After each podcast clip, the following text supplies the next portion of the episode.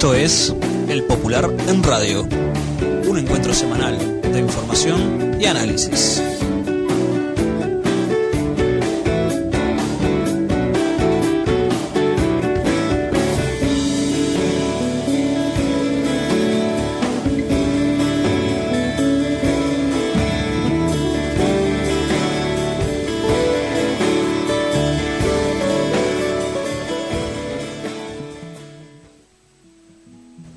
Días a todas y todos. Esta es una nueva edición del Popular en Radio, un espacio de comunicación con los comunistas, los frente amplistas, los militantes sindicales y sociales y con todos los hombres y mujeres interesados en la política y en profundizar el proceso de cambios en nuestro país.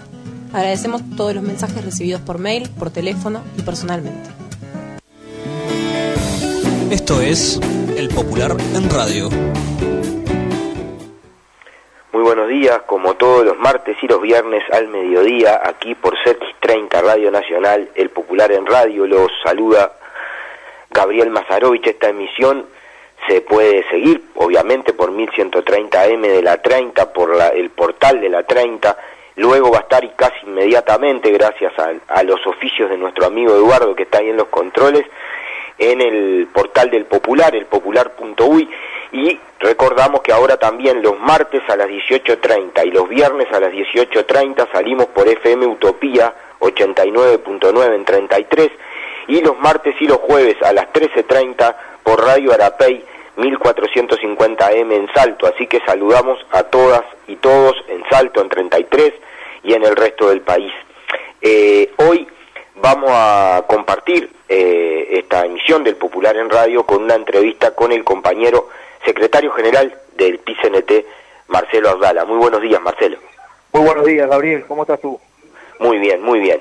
Eh, vamos inmediatamente contigo, con Marcelo, vamos a analizar el balance del 4 de junio, que parece que ya se olvidó, que ya no, no pasó.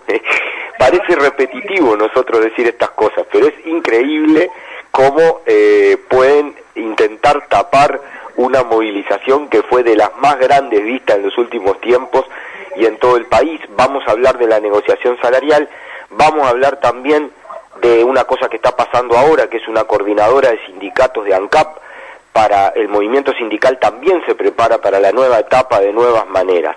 Pero antes me tomo un minutito, Marcelo, nada más, para compartir con las y los oyentes un llamado a la solidaridad. La querida compañera Tania Fernández, trabajadora del diario El Popular entre 1957 y 1973, tuvo un accidente, eh, se cayó, se fracturó el hombro, hubo que hacerle una operación de urgencia y colocarle una prótesis especial. Esta prótesis no está cubierta, el costo de esta prótesis, ni por la mutualista, ni por el fondo especial, ni por nada. Es una prótesis muy cara y la familia de Tania tuvo que hacer frente con préstamos y con pedidos a, para que se hiciera esta intervención urgente que Tania tenía que hacer. Por lo tanto, las, los queridísimos compañeros, yo sé que Marcelo los quiere igual que yo, de la Asociación de Ex Trabajadores del Popular, están organizando una colecta por una cuenta en Hábitat, la cuenta número 110-528 del colectivo Tania Fernández, está en el portal del Popular para que la vean y lo, lo, los convocamos a todas y todas a ayudar a Tania y a su familia. Solo un detalle, Tania era la compañera encargada de el dinero en el Popular. Tania, eh, cuando los fascistas asaltaron la redacción del Popular el 9 de julio de 1973, resistió junto con las compañeras de administración, entre ellas Norma Cedrés, que después sería asesinada en la tortura, y escondió la plata para que los fachos no se pudieran llevar los fondos que estaban en el Popular. Fueron detenidos todos, llevados al cilindro, les hicieron un simulacro de fusilamiento, y cuando salieron, y estaban todos apesadumbrados porque no tenían, les habían robado todo, Tania encontró el lugar donde había logrado esconder la plata y eso permitió que el popular volviera a salir en medio de la huelga general para, para difundir la verdad del pueblo hasta que fue clausurado por la dictadura. De esta queridísima compañera estamos hablando, así que sí merecerá, Marcelo, que apoyemos esta iniciativa. Sin duda, Gabriel, y vamos a poner el hombro, vamos a, difundirlo en, en, las redes del PCNT para que para que rápidamente se, se cumpla el objetivo y aprovecho para enviarle un fuerte abrazo a la compañera Tania y a, y a todo el colectivo de, de los viejos, los granos trabajadores del popular, están presentes en todas las causas de la clase obrera. Marcelo, empecemos por el 4 de junio. Jueves trabajamos mucho en el popular junto al PCNT como siempre para difundir esta iniciativa, para colocarla arriba de la mesa, hacíamos una entrevista con el compañero Fernando Pereira, presidente del PCNT en la previa, para poder verlo, lo resumimos en esta edición. ¿Qué valoración hace el PCNT de lo del 4 de junio? Bueno, nosotros estamos haciendo una valoración realmente positiva. Estamos en un país que en 35 días desarrolló tres enormes acciones masivas, prácticamente de, de una presencia efectivamente nacional. Yo me refiero al primero de mayo, que fue el primero de mayo más grande del mundo, y esto en términos relativos por la población que tenemos, pero también en términos absolutos, no, no, no hay registros, digamos, de otra actividad el primero de mayo tan masiva como la que aquí logramos desplegar. El 20 de mayo, donde mantuvimos la perspectiva de luchar contra la impunidad por verdad y justicia y de esa manera construir una democracia mejor. Y ahora el 4 de junio, que fue una movilización enorme. Tenemos un balance de nuestros plenarios departamentales. Hubo 28 actos en todo el país. En particular en el área metropolitana, realmente una presencia masiva, consciente, organizada, para un acto, digamos, que, en tiempos de, de pandemia logró resolver, logró ajustar el equilibrio entre la necesidad de una gran movilización masiva y el debido cuidado, digamos, de respetar los criterios generales de un, momento donde hay que cuidarse y cuidarnos a todos, digamos, con una primera bandera reivindicativa en la salud. Este, y la verdad que tenemos una, una valoración sumamente positiva, la gente se fue emocionada, contenta, confiada en las fuerzas, digamos, de, no digo del movimiento sindical, porque en realidad fue mucho más amplia, fue construida al calor de la intersocial que viene funcionando y además para ampliarse más, este, se fue segura de las fuerzas del movimiento popular, del campo popular, que sin duda va a cumplir un relativo en todos estos años. Marcelo, tú en el discurso de, la, del 4 de junio, del cual dicho sea de paso ya está en el portal del Popular y estuvo en la edición, hicimos una muy amplia cobertura porque nos pareció un planteo muy importante y trascendente en todas sus vertientes, no en, algunas como se había presentado en otros lados. También hay una muy buena nota de los colegas de Caras y Caretas al respecto. Me parece importante destacar dónde se, se hicieron estas coberturas grandes para poder expresarlo. Hacías varios planteos. Uno de ellos la plataforma de la intersocial, claramente, pero otro, dos que vamos a analizar por separado. Uno que tiene que ver con el tema de la negociación salarial, de los consejos de salario, del consejo tripartito, que tú hablabas de negociar a la vez trabajo y salario, no como contradicciones, lo vamos a hacer en, en, la, en la pregunta siguiente, pero en esta te quiero plantear, tú hablabas de una, del lanzamiento, no le ponías nombre, pero de un gran esfuerzo programático, de un gran diálogo a nivel nacional con todas las fuerzas sociales que estén interesadas en hacerlo, lo decías casi en estos términos, se le planteó al Poder Ejecutivo hace tres meses ya que lo importante era un diálogo social amplio para analizar la situación del Uruguay, el efecto de la pandemia, la salida, no hubo respuesta, el PCNT y la Intersocial la convocan. ¿Qué, qué, qué importancia tiene esta iniciativa?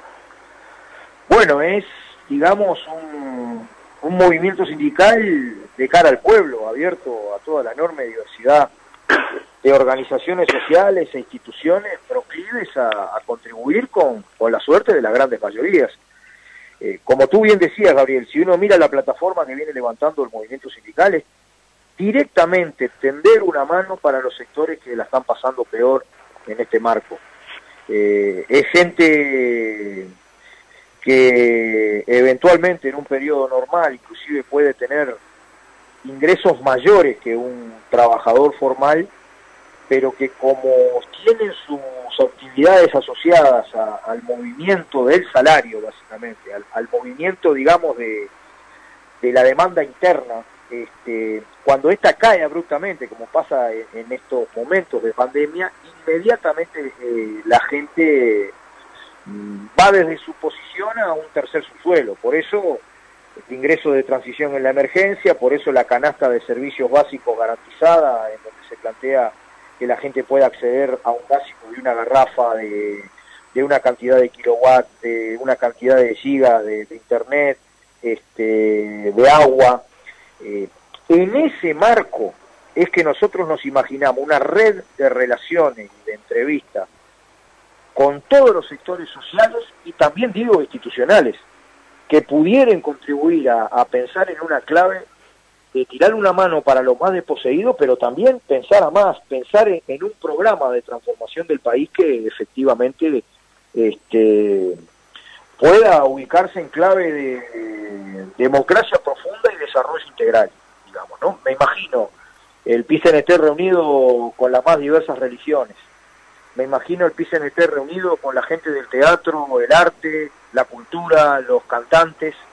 Me imagino el PCNT conversando no solamente con las organizaciones clave de la intersocial, sino con, con una red, digamos, de cobertura y apoyo a todas las ollas populares que, que en los barrios empiecen a, generar el entorno solidario y el movimiento como para generar un gran movimiento nacional por el trabajo de calidad.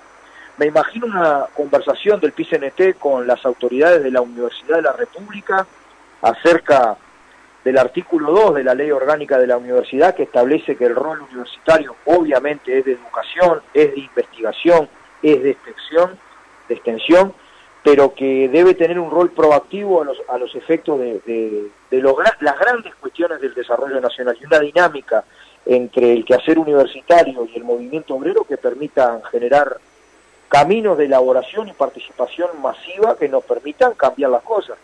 Este, creo que el, acto del 4 no fue solo del PCNT, fue una perspectiva de lanzamiento de un gran movimiento nacional en defensa de los derechos básicos de la gente, pero también para poder desarrollar las luchas que tengamos que desarrollar. Aquí estamos en la Federación ANCAP ahora eh, en el montaje de la coordinadora de sindicatos vinculados con ANCAP, con la, conclusión, digamos, de hacer todo lo que hay que hacer para defender las empresas públicas, los entes del Estado, que, deberían cumplir un rol central en el desarrollo nacional, y de ir a más en esa perspectiva, ¿no? Yo creo que este, a la imagen, al estereotipo que las clases dominantes quieren colocar, digamos, cerco mediático, pero discurso oficial permanente del movimiento sindical como algo separado de los trabajadores, burocratizado, eh, de una organización supra grande con recursos enormes, este, de unos militantes y dirigentes sindicales que tienen la vida de faraones. Este, bueno, este es el movimiento sindical real que tiró una mano a los efectos de generar una red de que fortalezcan el campo popular para las luchas que, vamos a tener que desarrollar. Marcelo, vamos a ir ahora a, la, a, preguntarte en específico, yo te preguntaba por este tema en particular, porque sin duda uno, cualquiera que, que tenga eh, mediana información política, cuando escuchaba tu planteo, entendía que este era un tema central del planteo que había hecho el PCNT, y sin embargo, no, no, realmente eh, fue casi que silenciado en, en, los planteos posteriores al 4 de junio. Vamos a preguntarte ahora sobre otro aspecto. Quisiera antes saludar también, en nombre de los dos, a los compañeros de la radio cooperativa que también están retransmitiendo la emisión del Popular, están saliendo tus palabras y mis preguntas por ahí, así que a los compañeros de radio la radio cooperativa.uy en su portal. Muchas gracias también por este, por el esfuerzo y por compartir la emisión.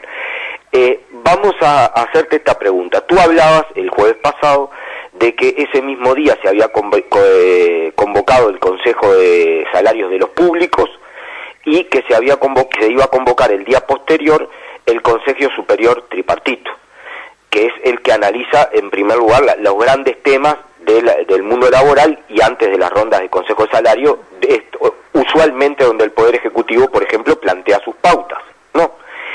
Para ubicar a la gente. E, esto se hizo. ¿Cómo ¿Cómo fue la reunión? Eh, tú adelantabas que el movimiento sindical iba a tener un planteo de centro en el tema de defender a la vez el trabajo y el salario.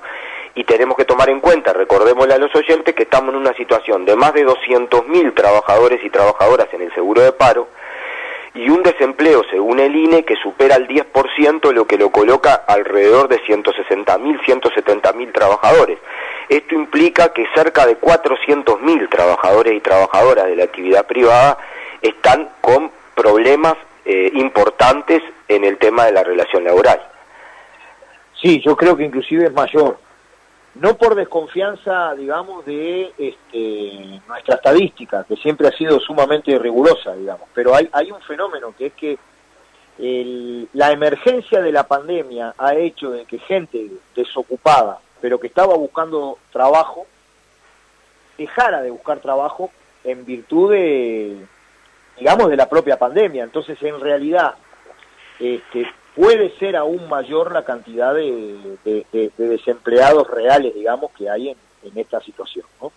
Y sí, Gabriel, como tú decís, nosotros, en tanto y en cuanto movimiento sindical de defensa del interés integral, integral, global, de la clase trabajadora, no el economicismo ni tampoco el criterio que ha predominado, por ejemplo, en el sindicalismo norteamericano del trade unionismo, es decir, me ocupo solamente del salario y que se manejen los de afuera. Efectivamente, el criterio que nosotros vimos es tratar de promover una negociación de carácter integral en donde simultáneamente se pudiera avanzar en una serie de medidas de protección de los trabajadores, de que no se rompan los vínculos laborales, de generación de puestos de trabajo nuevos, formas que en esta misma negociación nosotros pudiéramos negociar el trabajo y simultáneamente, porque en esto hay una relación dialéctica, digamos, este, defender el salario.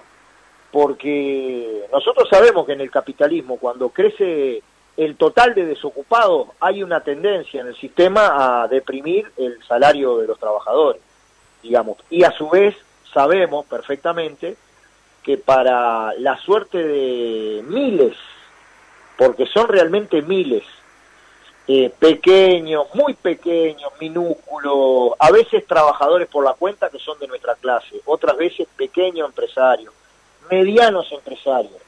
En realidad tienen su suerte ubicada a la demanda interna, sus negocios están vinculados a la demanda interna, este, y por esa razón no solamente el movimiento sindical ha reclamado políticas de estímulo, políticas de apoyo a la pequeña empresa, sino que además ha puesto un ojo en que no se deteriore el poder de compra del salario real, porque aquí juega para adelante gran parte de, las posibilidades de reactivación de la economía.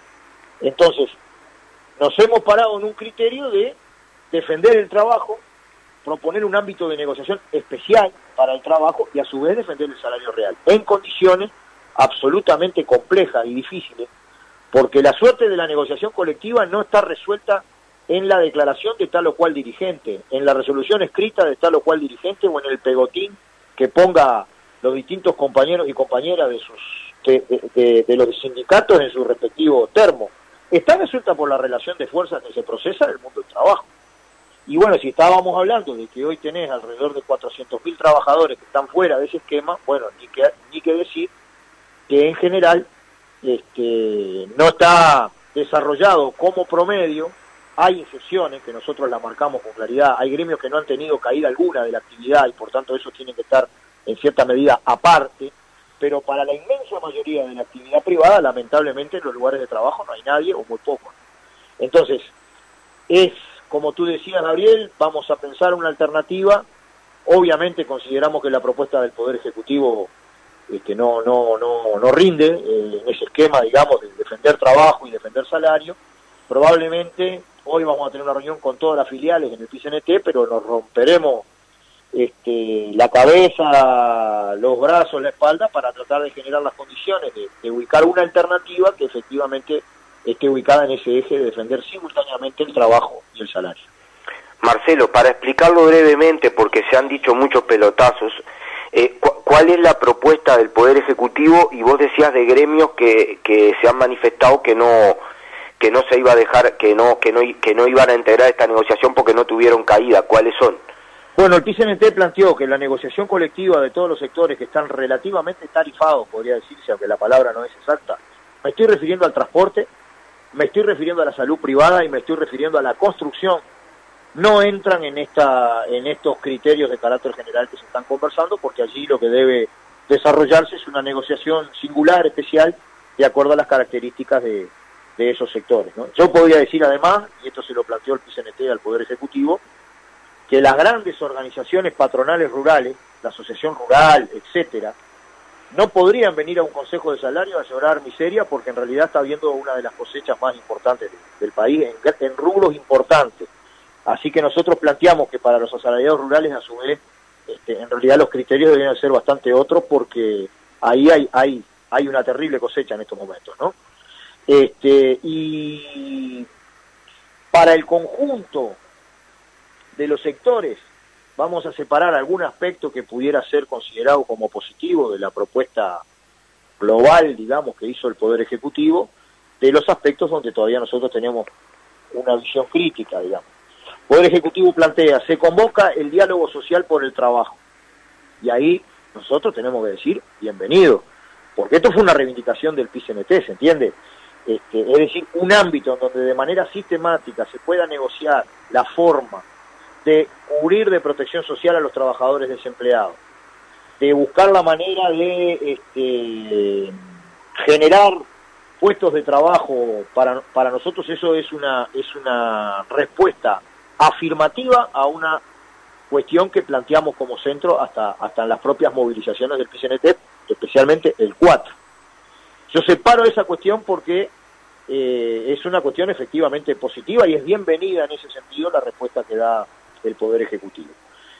Donde nosotros todavía tenemos que hacer un trabajo para, para montar una, una alternativa es, es, digamos, en la fórmula salarial. Separemos los correctivos que vienen de los convenios colectivos celebrados en la ronda de, del año 2018. Se aplican todos los correctivos. Esto no puede estar en negociación porque ya están pactados en los convenios colectivos anteriores. ¿Sí?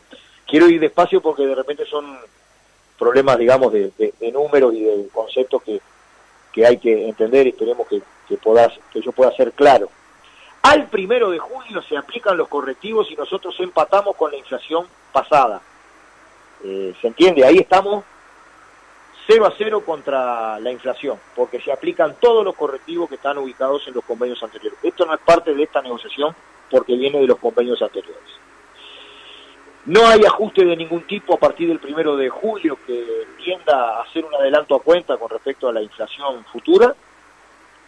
Y el primero de enero, y en algunos casos el Poder Ejecutivo lo planteó para abril, hay un 3%. Al día 30 de junio del 2021 se aplica un correctivo que es de la siguiente forma la diferencia que hay entre la inflación y los adelantos a cuenta que tuvimos en enero, ese 3%, menos la caída que haya observado el Producto Bruto Interno en el año 2020.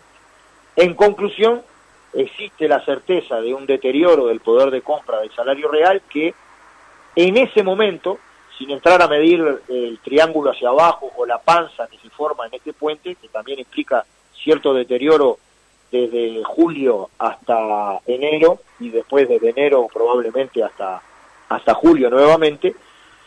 En resumen, la propuesta del Poder Ejecutivo garantiza un deterioro del poder de compra del salario real que es exactamente igual a la caída que se manifieste en el Producto Bruto Interno en el año 2020. Esta es la fórmula salarial del Poder Ejecutivo. Esa es la fórmula que ahora el PCNT va a analizar y va a presentar una contrapropuesta. Sí, porque nosotros tenemos que hacer el siguiente razonamiento. Pregunta número uno. La fórmula del Poder Ejecutivo, yo acabo de decir que es bienvenido el diálogo social por el empleo, pero a nosotros nos garantiza que no se pierdan los puestos de trabajo. No, no nos garantiza. Es cierto que en un, algunas de las conversaciones el Poder Ejecutivo manifestó que tendría un criterio sumamente amplio para considerar las prórrogas en el seguro de paro. Y eso para nosotros no es nada menor porque implica que se mantienen los vínculos laborales de los trabajadores con las empresas o no. No es menor cuando la gente se le termina el seguro de paro que en vez de quedar inmediatamente despedido porque no puede entrar a trabajar, siga vinculado a la empresa. Eso no es una cuestión menor. Pero bueno, efectivamente, si a nosotros se nos consulta, ¿tienen ustedes con esto garantizado los puestos de trabajo, el empleo? No, no lo tenemos garantizado. Se podría razonar, casi que estoy pensando en voz alta contigo, Gabriel. Bueno, si hay una característica del capitalismo en general, es que nadie nunca tiene el laburo asegurado, ¿no? Porque este régimen funciona de esa manera. Pero efectivamente nosotros con esta fórmula no es que tengamos garantizado el empleo. Se arma un ámbito de negociación al respecto, se establece de que puede haber una política, podríamos decir, amplia con respecto a las prórrogas de seguro de paro, son elementos a considerar.